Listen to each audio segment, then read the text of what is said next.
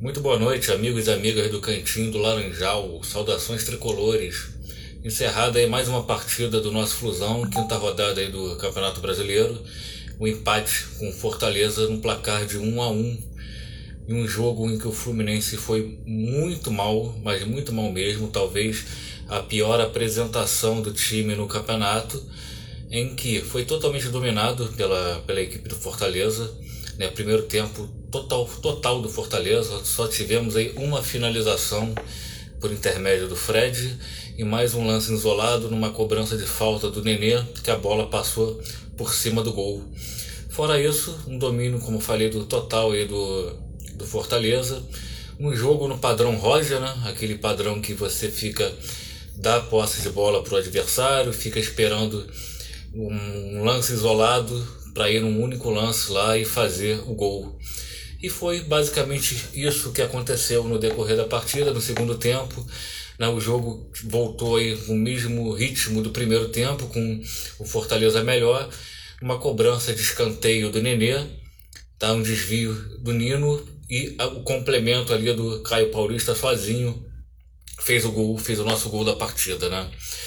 O jogo foi basicamente isso, com Fortaleza em cima do Fluminense, martelando, é, é, marcando em cima, chegando junto, e o Fluminense somente esperando uma boa saída boa aí para tentar fazer o gol. É um contra-ataque que, que praticamente não existe. Eu, sinceramente, eu não consigo entender esse tipo de jogo do Roger. Né? Um time, mais uma partida dominada, e com todo respeito ao time do Fortaleza, você ser dominado pelo Fortaleza é sinal que alguma coisa está errada. Né? Mas para o Roger está tudo bem. Para o Roger foi um resultado bom. Para o Roger, o Fluminense continua invicto no campeonato, o Fluminense continua no G6. Para ele está tudo bom. Pô, o resultado em si, teoricamente, foi bom. Um empate fora de casa. Mas a gente sabe que não foi bom. A gente sabe que o nosso time tem condições de, de, de apresentar um futebol melhor, tem condições de dominar uma partida, coisa que o Fluminense não consegue fazer contra adversário nenhum, seja quem for o Fluminense não consegue dominar o jogo. Culpa do esquema de jogo implantado pelo Roger.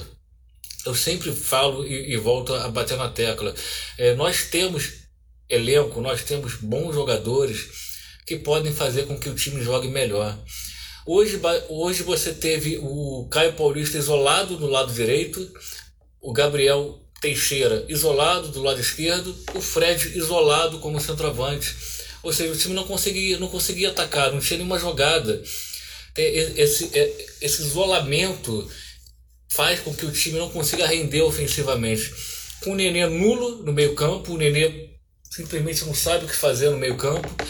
É, a gente sempre fala aí, volta a bater na tecla aí do Nenê, ele não tem mais condições de jogar 90 minutos, ele muito mal tem é, é, o primeiro jogar os 45 minutos, o primeiro tempo uma vez ou outra o Nenê ele acaba fazendo um gol ali, um gol aqui, porque a gente sabe que tecnicamente falando, sabe jogar. Porém, fisicamente ele não consegue mais acompanhar. É um cara que já está com 39 para 40 anos, não tem mais como jogar.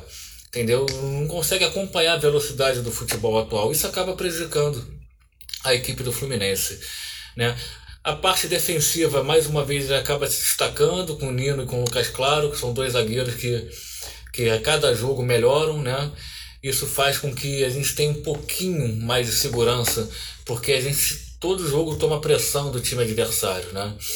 E no início do jogo eu falei que o time do Fortaleza não é nenhum bicho-papão, ele estava na liderança do campeonato, mas que não era nenhum bicho-papão.